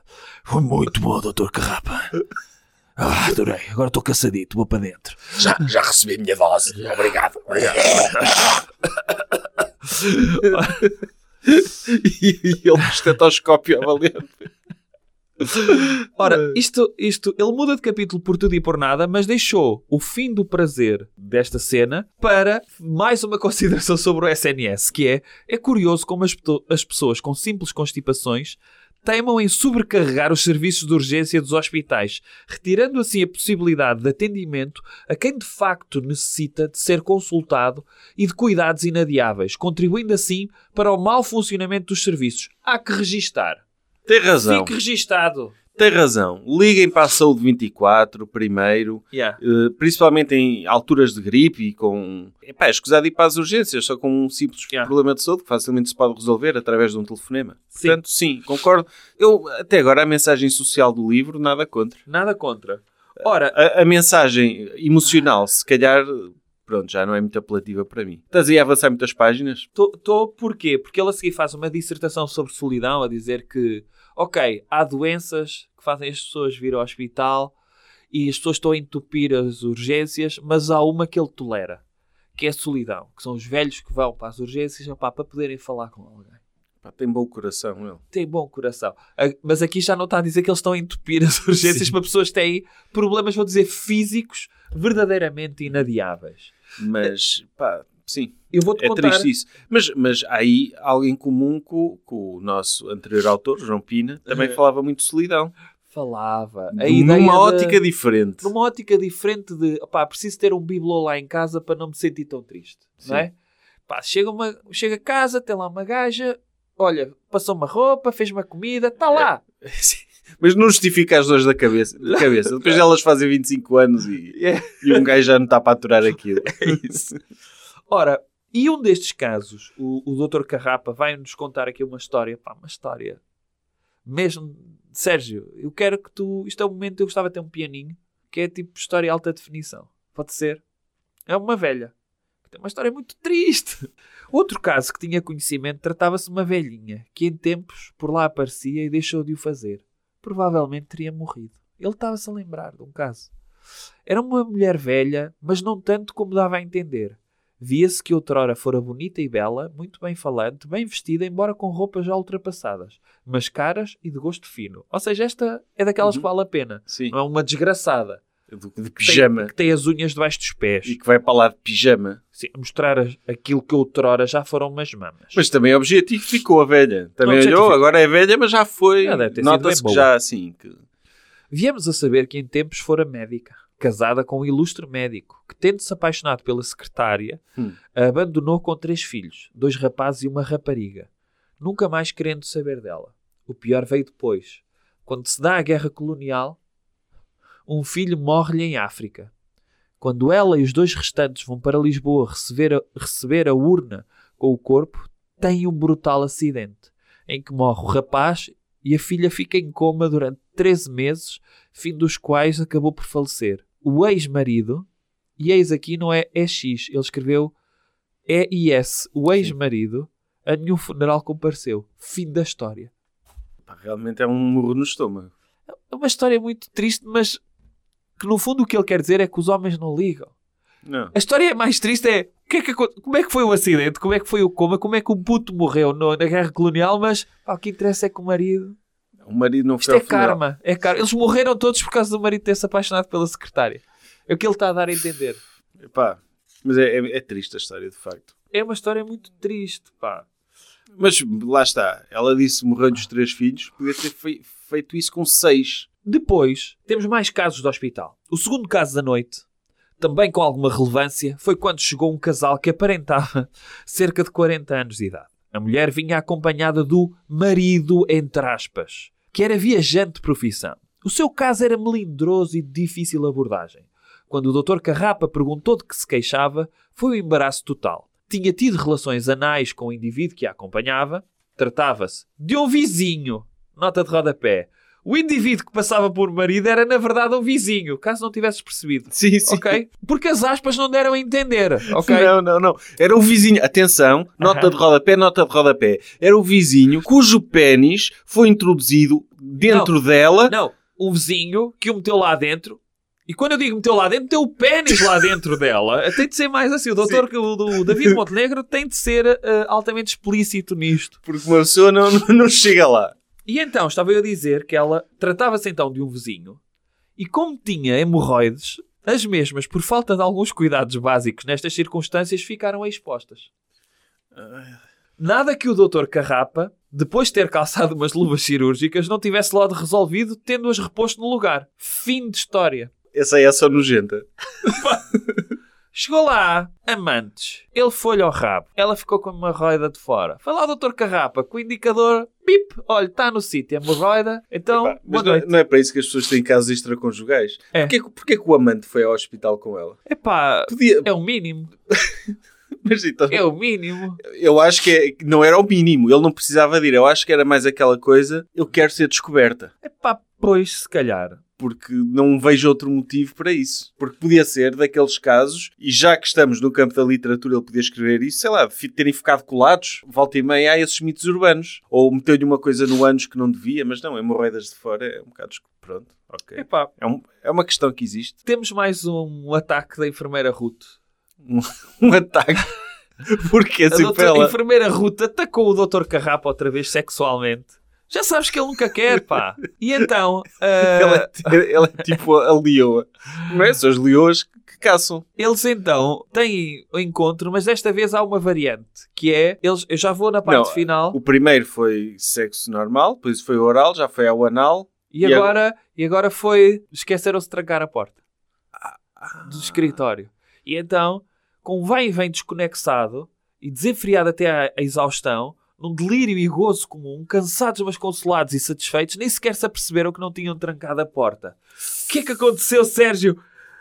Nada. Ai, foi só o susto. Foi só o susto. Então, opa, e esse escritor é tão boa pessoa que ele diz: Ah, eu não vou meter as minhas personagens em situações incómodas. Yeah. Porque às vezes, não te acontece, estás a ler um livro e sentes que pá, acontece coisas horríveis às personagens, Sim. tens pena e tu Sim. ficas, pá, não devia ter acontecido Sim, sim, Mas por outro lado, o escritor está a fazer de propósito, Tá. porque é a história. Se não acontecer nada às personagens, Uma mais vale escrever. E, e- e o pior é que isto é tão mal escrito que ele podia ter dito no início que esqueceram-se de trancar a porta quando ni- iniciaram. Ou seja, criando logo ali uma tensão Uhum. Sim. para epá, os gajos vão ser apanhados e ao encontro daquilo, dos Sim. rumores, etc., alguém ia chegar ali e ia-lhes acontecer alguma coisa. No final, não acontece nada. E ele só diz isto no último parágrafo da cena que não é nada. nem, nem precisava dizer que tinha a porta trancada. É. Era, entrava lá alguém, eram apanhados, faziam queixa ao, ao Ministério de Saúde ou aos Sim. Recursos Humanos, não sei quem, e iam um- para um processo em tribunal. Ah pá, qualquer coisa. Mas assim não, ah, olha, Epá, ficou destrancado. É. Pá, tivemos sorte. Próximo. Vamos a mais casos? Sim. Sérgio, que ele tratou. Mais uma vez, aparece-lhe um operário e ele diz: Por que diabo terão de ser sempre os operários, pá? O que é que aconteceu esse? Não interessa, a questão foi o, um operário. E ele diz: a entidade patronal, e aqui eu concordo com ele, é alérgica às agruras da vida e do cotidiano dos seus empregados? Quer-me parecer que sim. Aqui a questão não é o que o empregado tem, é uma consideração sobre os patrões não andam a fazer nada para Mas defender... não diz qual é o problema do Não, empregado. leste lá. Apareceu lá, tinha um Sei problema. lá, até pode nem ter nada a ver com o trabalho dele. Agora, se quiseres saber uma história bué triste, era... Ai, desculpa, não. Vai- vamos saber o que aconteceu a este operário. Ah, ok. Era um operário de artes gráficas. Ao manusear uma máquina, ficou com os quatro dedos da mão direita decepados. Hum. Tratava-se de um homem de cerca de 30 anos, casado e pai de dois filhos com 4 e 7 anos de idade, com a mulher pelo fundo de desemprego e com a sogra à sua responsabilidade, com uma reforma de 150 euros, a camada cega e incontinente. Pá, um caso do gosto é este. O homem pobre, branco, pálido, quase a desmaiar, com a mão envolta numa toalha, de rosto ensanguentada, nem se queixava. Ah, acabou esta história. Assim. Pá, mas é triste, sim. O homem que perdeu o seu ganha-pão. Depois apareceu uma senhora que queixava-se fortes comichões na pele, por se roçar tanto nas esquinas das portas, pensava o doutor, e apresentava um vermelhão quase em ferida, acompanhado de uma crosta negra nauseabunda. Espera aí, pensava o doutor, a teoria do doutor é ela andar a Anda a esfregar-se esfregar-se aí. Cá para mim anda a esfregar-se. Imagina o Dr. House aparecer esse caso e o Dr. House ele só diz: o que é que será isto? Será lupus? É. Será asma? Será. Não, anda a esfregar-se nas portas, é o que ela anda a fazer. Ela foi mandada para casa, esta senhora, curada, em absoluto, com a condição de se lavar com o sabonete que a enfermeira Ruth lhe ofereceu da própria enfermaria. Há anos que a pele da pobre mulher não sentia água e há muitos anos que não via sabão nem sabonete. Era ranço que ela tinha. Muda o parágrafo, aqui não muda o capítulo e a enfermeira Ruth ataca outra vez. Ela Não, mas a "Ai, enfermeira Ruth pelo menos trabalhou. É a primeira vez que ela trabalha, que É. faz alguma coisa, é dar um sabão a uma, É. a uma doente. Pronto. É, Mas deixa-me dizer-te que ela ataca, mas quem toma a iniciativa agora toda, finalmente, é o Dr. Carrapa. Portanto, já tiveste várias cenas em que vai mudando. O médico não muda os adjetivos, nem os advérbios, mas muda as posições e não sei o quê. O médico Carrapa e a enfermeira Ruth começam por tirar as batas. O doutor por baixo desta não tinha camisa. Tinha pelos imensos, pelos imensos que lhe subiam pelo pescoço acima, quase confundindo com a barba. Que sensual, meu. Sim. Que sensualão. Era um homem a sério. Não Era. era como esses que se rapam todos agora, esses homens modernaços. Eles estavam a mordiscar as orelhas um do outro e ele diz: Era curioso como as orelhas nos dois se tornavam partes fortemente eróticas e excitantes. Ambos gostavam de o fazer. E tem aqui uma descrição que eu, por favor, lá está, não sou muito versado nisto. E eu gostava que tu me tentasses explicar visualmente o que é que está aqui a acontecer. O doutor Carrapa, com os dedos metidos na vagina da enfermeira, metidos na vagina da enfermeira, friccionava-lhe o clitóris. Portanto, Interno, pode ser internamente. Ok. Eh, ao mesmo tempo que introduzia, introduzia a língua no sexo da enfermeira. Então está com os dedos, E com a língua. está a estimular lá dentro com os dedos. E está com a língua a estimular. Meu- Caramba. Introduzia a língua no sexo. Pode estar só assim na- lá na, na parte da entrada, meu, na parte, sei lá. Está a chegar, está com os dedos no ponto G e está com. Ok. Ok, pronto. Eu deixo-me confuso. No capítulo, a 60 pá- no capítulo 50, e estamos a 60 páginas de terminar o livro, conhecemos finalmente o contexto do Dr. Carrapa. a vida dele para além de ser médico e de ser amante da, da enfermeira Ruth. Ele era casado com uma verdadeira dona de casa. Ah, filha da puta. Senhora muito afável, gentil e meio extremosa. Parece o gajo da máfia a falar, não é? Hum. Tinham dois filhos gêmeos de 6 anos de idade e todos viviam em perfeita sintonia e harmonia plena, por vezes até repletos de felicidade. Epá! Ó carrapa! Anda uma pessoa aqui a ficar do lado do carrapa, de um médico que anda a salvar pessoas e que é um amante sofro de uma senhora E ávido. e ávido de uma senhora, de uma profissional de saúde sexy e ele tem uma mulher em casa que anda a trair. Ó Sérgio, Ainda por cima com uma vida feliz. com uma vida feliz, mas espera, há um senão Ah. entre eles. Enquanto o, Dr. Carrapa era um homem muito ativo, quer no campo profissional como no campo sexual, a sua mulher era o inverso. Ah, não dava vazão. bastante introvertida, com uma dedicação total à, à educação dos filhos, esquecia-se por vezes de si própria, isto até pela forma como se arranjava. Ah, ok. Olha, se não tivesse saído de casa, nem sequer uma escova passava pelo cabelo e largar o roupão, nem pensar.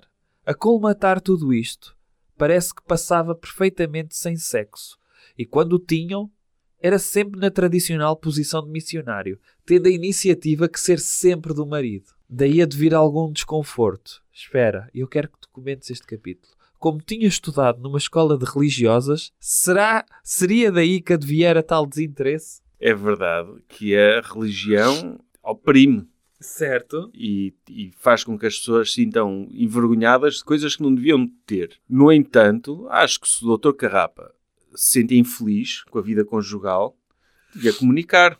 É. Eu eu estou a responder demasiado a sério. Não, mas é pá, pronto. É, é claro que. Epá, ele diz que se calhar da educação religiosa, ele diz, é bem possível que sim. Ou seria um caso genética? Tanta frivolidade e gelo que responde a quem souber. Ora, eu quero aqui lembrar que existe um médico lá em casa, que é o Dr. Carrapa. E ele não consegue encontrar respostas ou conhecer amigos. Se calhar está tão ocupado a comer a enfermeira Ruth que não fala com mais ninguém dentro e que- daquele e que hospital. não dá atenção e que a mulher sabe que ele anda a trair e que Yeah. isso tira o interesse a uma pessoa. Agora, por, porquê é que ele descreve isso primeiro como um contexto de felicidade? Porquê é que ele não diz, pronto, o Dr. Carrapa tinha um casamento infeliz? Não, opá, não pode ser, porque o Dr. Carrapa é só a imagem do escritor David Monteiro. Pois. E depois ele faz aqui um- uma comparação entre a mulher e a enfermeira Ruta, pá, que já todos conhecem. É escultural, portanto. A culpa é da mulher, porque não consegue estar ao nível da enfermeira Ruth. E depois, ela ainda por cima, a enfermeira Ruth, era de um apetite sexual pleno e sem quaisquer tabus. Então, mas a enfermeira Ruth não se sente nada por ele, isso é só carnal? Não, não. Sérgio, isto, tu vais-te passar com isto. É um final. Estamos, estamos a caminhar para o final. E então, o, o, a enfermeira Ruth, em tempos, namorara com um belo rapaz. que era filho de boa gente, de industriais de lanifícios bem-sucedidos. Eles faziam um par perfeito. Um Dos dia, de lanifícios, É. é. muito bom. um dia, em cima de uma potente mota que ele tinha, apesar de ter cuidados extremos, chegava até a exagerar nesses cuidados, num fatídico dia, chegando a uma rua principal sem prioridade, para, olha para o seu lado direito e vê que não vem trânsito algum. Olha para o seu lado esquerdo, vinha um caminhão de tiro, enormíssimo e a grande velocidade. O rapaz deixa-o passar e arranca logo de seguida. O que ele não estava a contar é que o tiro tinha um atrelado. Então ele ficou entre desenhos animados. ficou entre o caminhão e o outro lado. Porque tu, quando vês um caminhão a passar, tu deixas de ver, ou, ou melhor, na tua cabeça já sabes onde é o fim e entras de olhos fechados. Tu não, não estás a olhar para a estrada, Não, certo? É isso, é isso. Ah, o caminhão já passou, nem não vou olhar mais. Então vamos aqui a esta. Que é absurdo isso, haver caminhões com atrelados. Então vamos aqui a esta parte que é o, o motorista eh, que estava no caminhão eh, abandonou a profissão de motorista, soubemos mais tarde disso, porque teve de recorrer aos serviços de psiquiatria, porque tiveram de retirar o gajo com uma espátula dentro do caminhão, estava todo reduzido a Mas, nada. mas o, o, o homem teve culpa. Hã? O homem não teve culpa, mas ficou mal. E a enfermeira Ruta, então, quando teve conhecimento deste trágico acontecimento, sentiu-se muito mal. Então, óbvio. Então, tinha um excelente relacionamento com o namorado e há muito que falavam em casamento. Teve necessidade de meter uns tempos de baixa, mas o tempo quase tudo, ou tudo Sara. E foi o que aconteceu. eu, eu, eu gosto que ele, que ele diga, "Ah, ela sentiu-se muito mal com isto.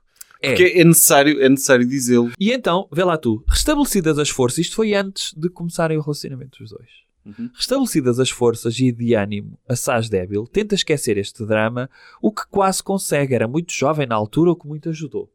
Retoma finalmente o seu lugar de enfermeira, precisamente no novo hospital a estrear, no Vinho em Folha.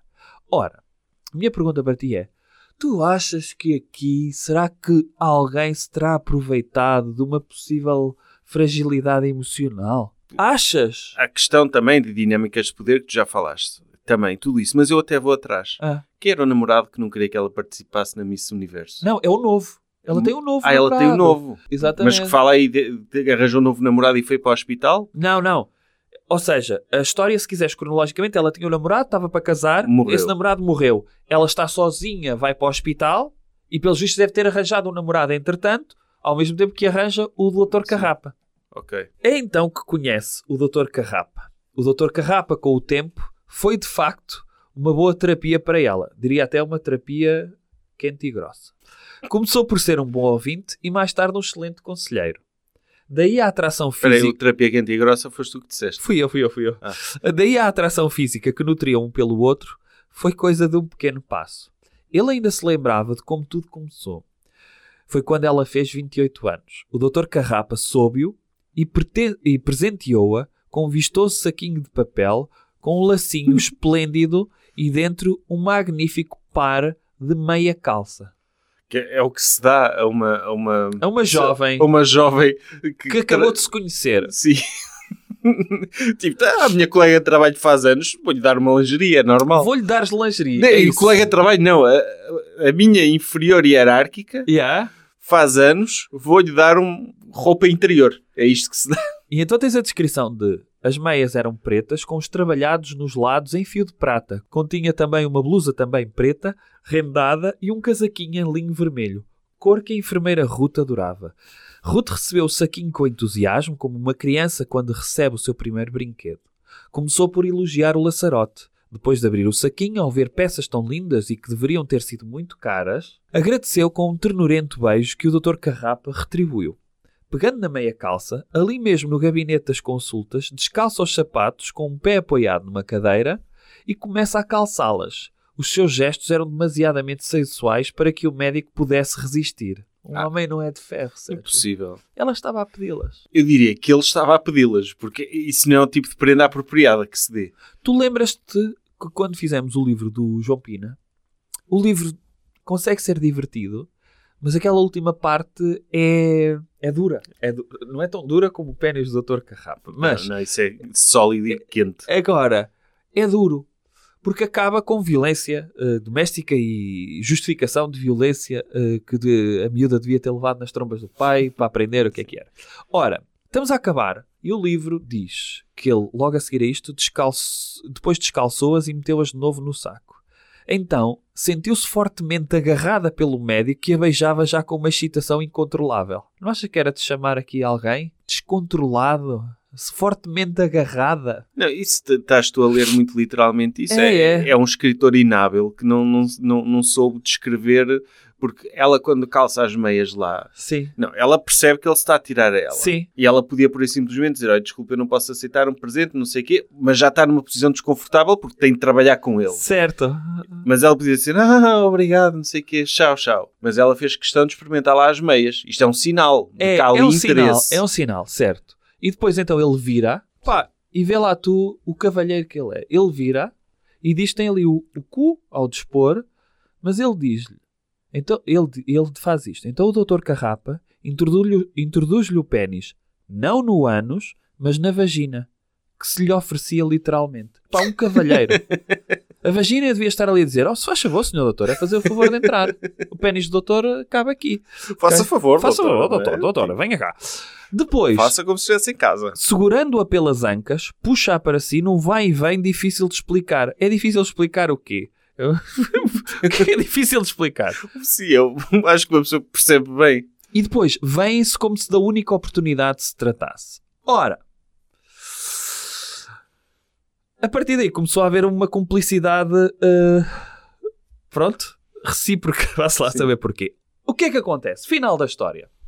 O Dr. Carrapa tem um dilema, que é, ele é informado pelo diretor clínico que há uma vaga no hospital do Algarve.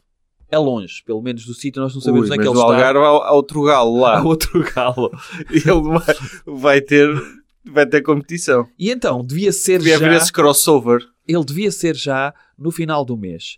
E ele então, ele próprio tinha pedido esta transferência, sentia que estava a prejudicar a enfermeira Ruth. Ou seja, ele podia abandonar, pá, mas ela não ia resistir estando ele por perto, percebes? Um cavalheiro. E então, a Mas enfermeira não era Ruth- engraçado haver um crossover desse de, com o João Pina no Algarve. O João Pina ir ao hospital porque, sei lá, tinha Sim. o pênis assado, Sim. muita utilização e conhecerem-se os dois. Isso era fixe, por acaso, a ver isso.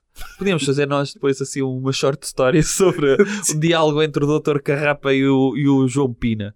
Ora, a enfermeira Ruth, eu vou lembrar, Miss Universo, gel no cabelo, ela é que não conseguia largar o Dr. Carrapa, o louva-a-Deus ambulante, e portanto tinha de ser ele a fazer-lhe um desmame.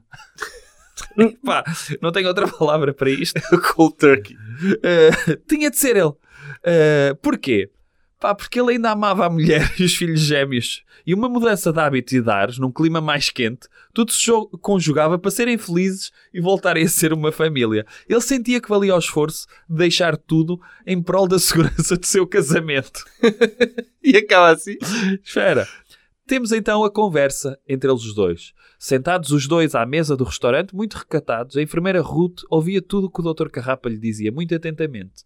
Não comiam nada, só os copos estavam cheios de um bom vinho tinto. Não, mas isso ficava melhor se ele fizesse mesmo ghosting. Sim, E, e a enfermeira Ruta aparecer lá no dia seguinte. Ele é um entrar... gentleman. Não, e- Ou, ou seja, ele da primeira vez tinha ali o ânus à disposição e enfiou-lhe na vagina. É um cavalheiro. É, é, podia ter feito o que quisesse. Mas ele, imagina, eh, isso acabar com a, a enfermeira Ruth a abrir a porta do gabinete todo Aham. sexy, a achar que, Sim. pronto, que ia ter mais uma sessão de atividade Não, não, não. sexual e ver lá outro médico. E ele, oh, E ela, ah, e o que é feito do, do, do Dr. Dr. Carrapa? Carrapa. Quem?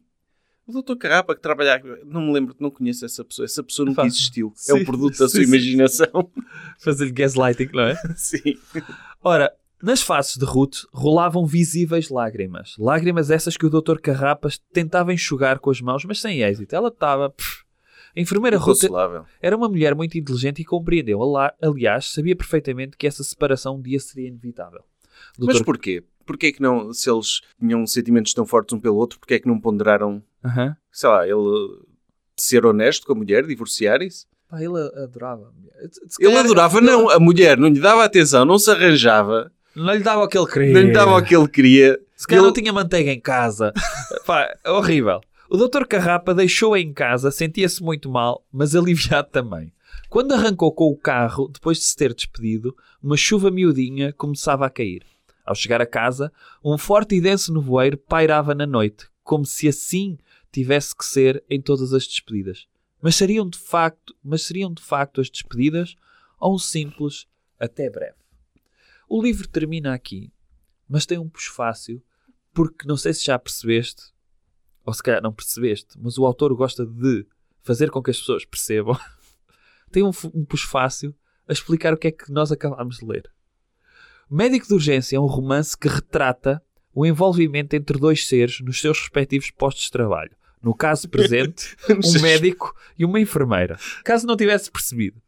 Isto para além de retratar o que são os serviços de saúde das populações que recorrem aos serviços hospitalares do Estado, os seus dramas e as suas angústias. Pretende também ser sério e hilariante em simultâneo, retratando alguns casos do cotidiano na vida dos hospitais. Todos os casos relatados poderiam ter sido reais. Poderiam. Poderiam, mas na verdade são mera invenção do autor. Uma certeza tenho. Todos os casos aqui narrados divertiram-me imenso enquanto escrevia, e esse gozo ninguém jamais me tirará. Ninguém duvida disso. Considerações finais. Primeira pergunta que eu tenho para ti, Sérgio, é: isto chama-se médico de urgência e percebemos que é um médico que está numa urgência que de vez em quando atende pacientes, mas a maior parte do tempo está embrulhado com a sua enfermeira. Trabalha 4 horas por dia. O subtítulo é Terapia entre Casais. Diz-me, por favor, em que parte do livro é que tu viste a terapia entre casais? Será que é o fim? Pá, mudar de geografia pode fazer esquecer a gaja que andas a comer para ver se te voltas a interessar pela tua gaja. Eu, eu acho que é isso que está na cabeça dele. Acho mesmo que é. Só isso? acho que é. Que é, pá, às vezes um gajo faz coisas que não deve, É. mas que são justificadas porque a mulher não se arranja. Caro sogro, perceba isso, mas tudo tem solução. Pá, é mu- mudar de terra e ir para longe. Pronto, e está feito. Ok. E fica a, a enfermeira Ruth a suspirar pelo Dr. Carrapa. Pelo que ouviste, se tivesses de atribuir eh, um número de pizzas, Uhum. de 1 a 10 pizzas, quantos, sendo que um é um livro bastante aceitável, Li- um Um é livro bom. excelente, e 10 é um livro da piscice, eh, quantas atribuirias a isto? Dou 9. 9 pizzas. 9, porque uh, é, é péssimo o livro. É, é péssimo. É mal escrito e tudo, mas tem momentos que uma pessoa dá para rir. Mas também depois é cansativo também, não é? É, é muito repetitivo. É. Acaba por ser um livro de humor involuntário. Involuntário. E eu, por causa disso, dou 8. Pois, eu, eu baixo para 8 também, porque é muito pequeno também. E, Tem e sim, o tamanho do livro ajuda. É. Ah, e depois os, os relatos ah, acabam por ser hilariantes. Porque o de João Pina, uh, se calhar está mais bem escrito, apesar de tudo. Ah, Tem mais densidade, se calhar. tem mais lógica, vamos Sim. dizer assim. A escrita tem mais lógica. Este aqui é. Mas o de João Pina é muito grande. É, é grande. é. É grande. E este não. Este, se for Certo. preciso ler isto em uma hora, se tanto. Sim, li isto E numa hora. Sim. Por isso, pá, Aliás, oito. acho que li este livro duas, duas vezes. Pronto. Na boa. Portanto, 8, sim, sim. Não, não Fica é... oito pizzas? Não, não magoa. E, e também, pá, é, eu acho que, que imagina, eu pondo-me no lugar de alguém que quer muito ser escritor Uhum. e não tem qualidade para isso e pensa, o que é que eu vou fazer para me tornar um escritor conhecido? Sim, Vou escrever sobre sexo. Sim. Alguns resulta. claro. Escrever mal sobre sexo também resulta. E então, olha, vou introduzir isto. Só que é tão forçado que chega a ser hilariante. Mas não há maldade também. É. Não magoa. É, é só Pois é, a questão da é só ficção co- tem esse lado, é? é? só constrangedor, não é a mais ficção nada. tem esse lado. Ah, mas pronto, é isso. Portanto, malta, espero que tenham gostado do episódio interlúdio, interlúdio entre temporadas. Dizer também aqui um pequenino grande à parte que nós temos outros projetos. Ouçam o outro podcast, o Alegria de Viver, ouçam o podcast e sigam o projeto O Jovem Conservador de Direita, até porque este projeto, o Jovem Conservador de Direita, vai andar aí na estrada. Uh, vamos ter aí datas em dezembro. Vamos estar em Coimbra, dia 6 de dezembro, em Aveiro, dia 7 de dezembro, uh, no Porto, em Lisboa, primeiro, dia 8 de dezembro, no feriado, e no sábado, no Porto, dia 9 de dezembro. E vamos voltar depois com este espetáculo à estrada. Vamos uh, sair das cidades onde costumamos estar para voltar dia 12 de janeiro. Vamos ao Algarve, vamos à terra do João Pina. E, portanto, a região de João Pina, neste caso, e apareçam porque não é todas as vezes cons Sim. conseguimos ter a oportunidade de ir para tão longe, para, para o Algarve. Vai ser o espetáculo mais a sul que, que já fizemos. Uh, vamos estar no dia seguinte, vamos voltar com uma data em Lisboa também, porque as outras uh, estão uma, uh, temos duas datas em Lisboa, duas sessões em Lisboa em dezembro, que uma esgotou e a outra está praticamente esgotada. Vamos fazer mais uma em Lisboa. Dia 14 vamos estar em Leiria, 14 de janeiro, e fechamos no fim de semana seguinte, 19 de janeiro vamos estar em Braga e 20 de janeiro terminamos em Viseu.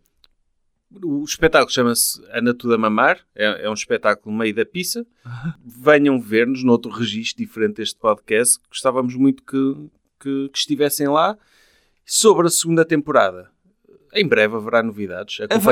Acompanhem-nos nas redes sociais, instagram.com barra livros da pica, Sim. ou no Twitter também, livros da pica. E nós vamos mantendo a par e muito obrigado pelo feedback que estão a dar. Já temos alguns, ainda não começámos a ler. Sim. Uh, eu, por acaso, está-me a custar muito mais uh, Agora pensar, pensar na... que vou ter de ler livros da pizza. Pá, sim. que- E sobretudo porque desta vez nós andámos a comprar livros Uhum. e se na temporada anterior eh, tínhamos 10, mas conseguimos escolher para aí uns 15, 16, neste já vamos para aí com 30 Pois, para escolher eh, os que vão ser selecionados. Fiquem mesmo atentos porque a segunda temporada vai ter algumas novidades. Uhum. E, e espero, eh, estamos em, em crer que vão gostar dessas novidades. Vamos prepará-la com muito carinho e com muita dor, sobretudo. é, muita dor. E alguns dos livros escolhidos foram recomendados por. Porque, Sim, sim, sim, por acaso há esse lado engraçado que é pessoas mandarem-nos mensagens: olha, já conhecem este, conhecem aquele, aquele outro, e nós vamos ver e alguns são de facto interessantes e arranjamos. Temos aí uns quantos muito, muito cómicos na, na Forja e esperamos contar convosco. É isso mesmo. Entretanto, pá, boas festas, não é? Porque entretanto não sairá mais nenhum episódio. Entretanto, não. Portanto, aproveitem bem o final do outono. Nós só regressamos eh, garantidamente no inverno. Sim. Não é? É. E portanto, the winter is coming. Livros da Pizza. Um podcast de Bruno Henriques. e Sérgio Duarte. Isto é uma música royalty free.